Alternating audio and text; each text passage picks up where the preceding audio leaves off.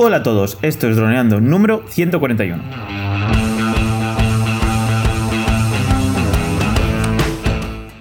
Bienvenidos a este miércoles 10 de abril al podcast de temática dron en el que aprenderás a ganar dinero con tu dron. En el programa de hoy vamos a hablar sobre vuestras preguntas y respuestas, pero antes recuerda que nos puedes contactar por Facebook, YouTube y vía web en droneando.info.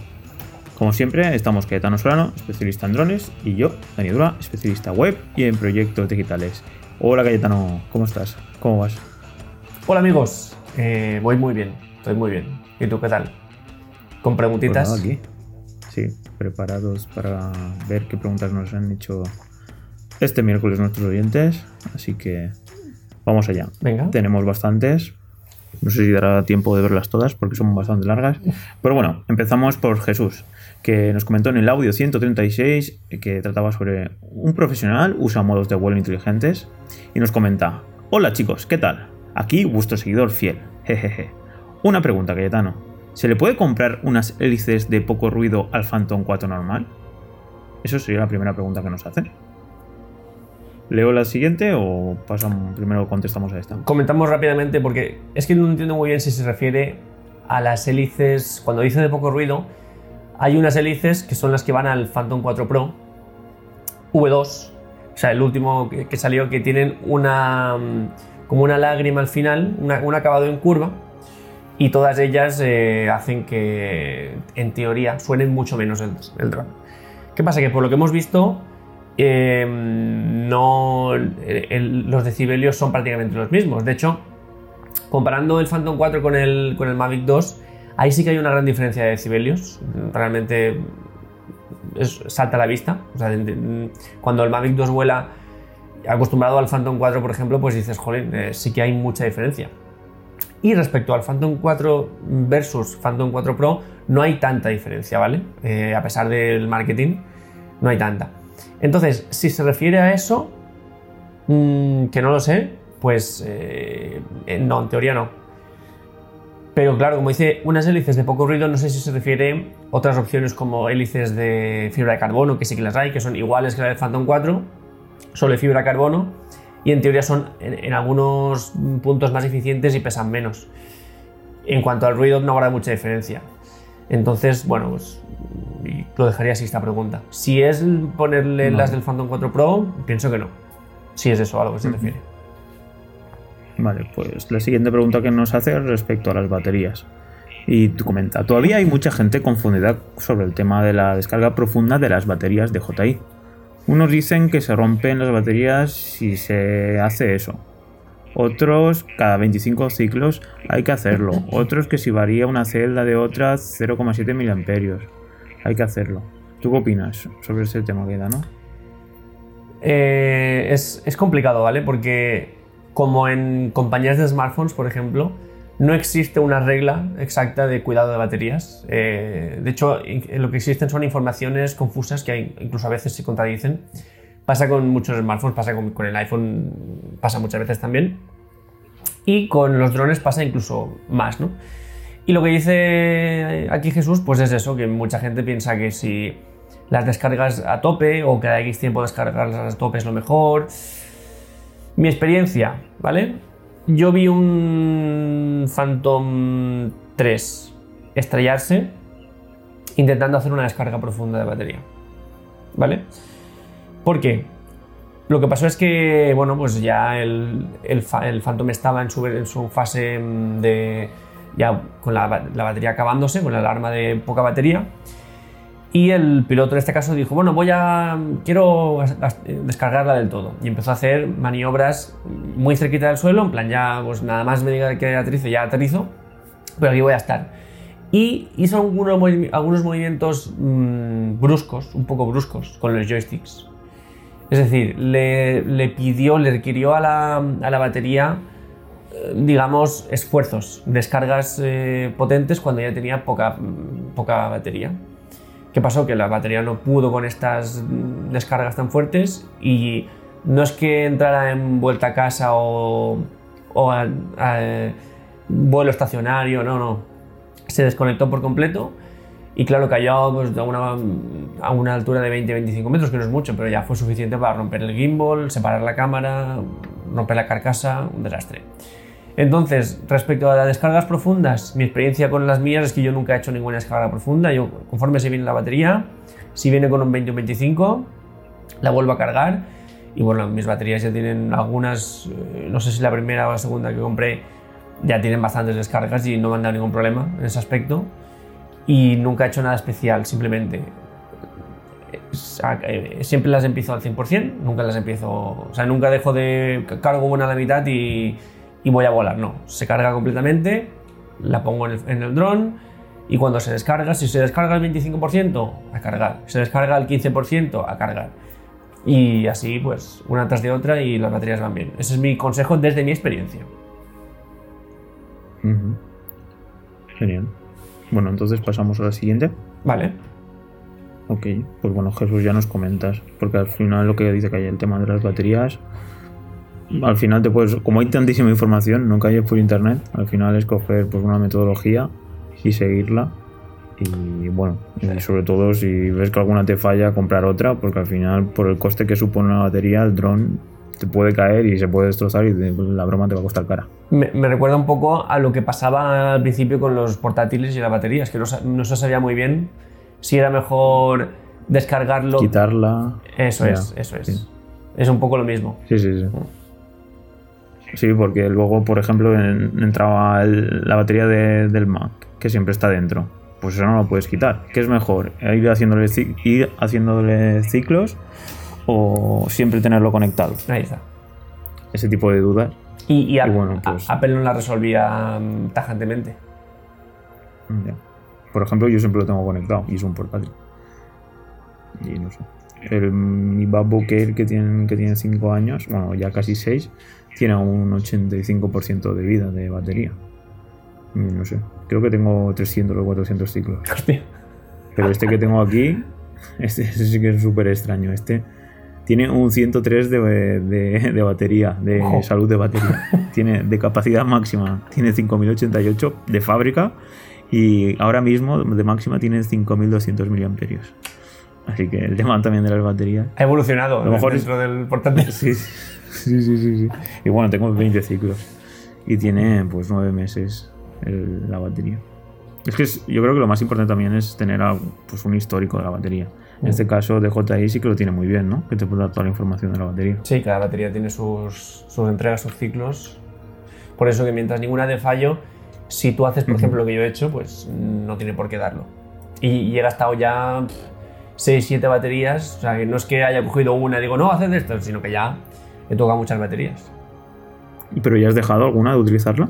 O la primera que, la que venía con el dron, sí. O sea, la que venía con el, utilizas. con el Phantom 4, primero, ya no. Porque sobre todo- bajó mucho la, el- los no, miliamperios. No, sobre máximos. todo porque tenía un. Le salió una grieta. Es que no sé si la tengo por aquí. Hostia. Le salió una grieta Ah, y, no, y como dijimos, toda batería que tenga algún desperfecto, pues es un poco peligrosa.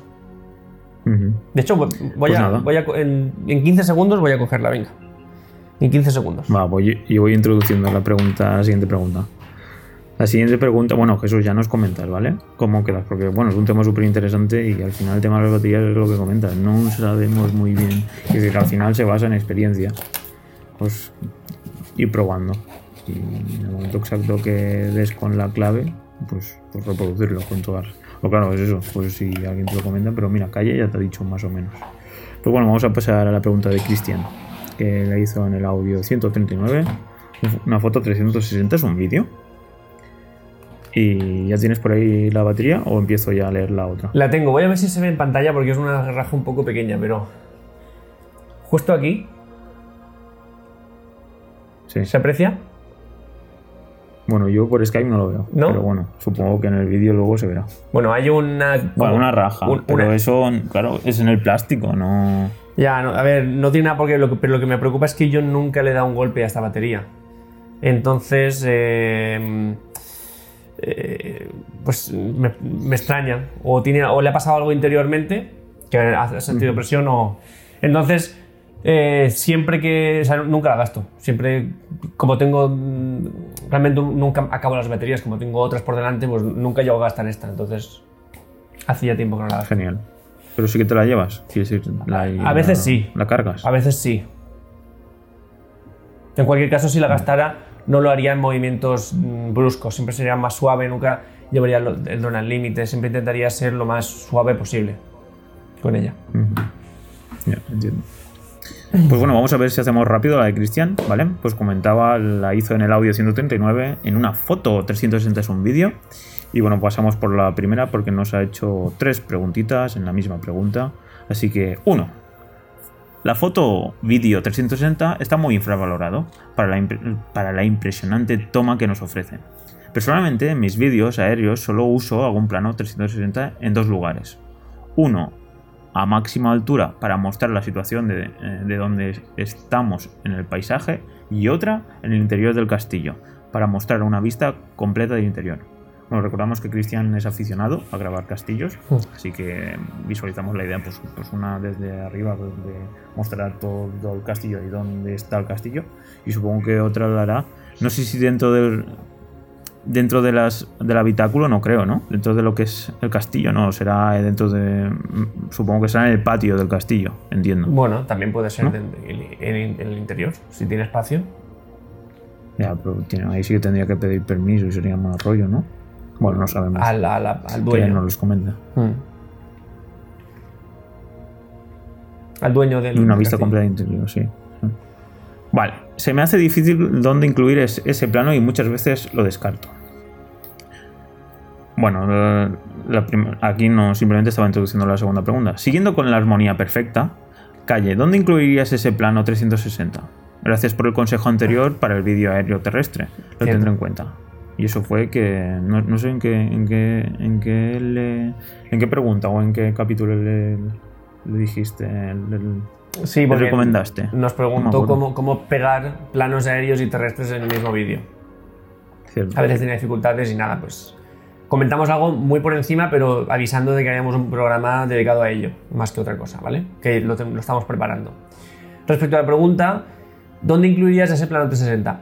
Él, cuando dice plano 360, creo que dice un vídeo en el que pone el dron en un sitio y da una rotación completa del dron hasta que se ve todo alrededor. Yo le tengo un poco de miedo a estos planos porque siempre que pienso en esto, pienso en un plano de 15-20 segundos, ya es decir, o, o 10, pero muy largo, en el que se está rotando, viendo todo el, entorno del dron. O peor aún, que sea un plano de, 3 segundos con, un- algo, con algo muy brusco. Entonces, me da un poco de miedo eh, este tipo de planos porque no me hacen mucha gracia, sobre todo por el ritmo del vídeo. Pero sí que mm, tengo una forma de incluirlo, si bien no un plano 360, es decir, no todo el círculo porque me parece un poco excesivo, sí que a veces lo que incluyo yo es un vídeo que, vamos a poner en, el vídeo de YouTube, lo- se, se puede ver planos que he hecho yo de este estilo, en los que lo que hago es un- una porción de esa circunferencia y lo que hago es una cámara normal, una, una velocidad rápida y una cámara mm, a la vuelta normal, es decir, como, un, como una aceleración y volver a, pararse. ¿Qué objetivo persigo con esto? Bueno, normalmente es para intentar situar algo en su entorno, es decir, un edificio, un hotel, en este caso un hotel, que está, por ejemplo, en primera línea de la playa. Entonces, a veces intentar mm, pegar ese entorno del hotel con el hotel no es del todo fácil.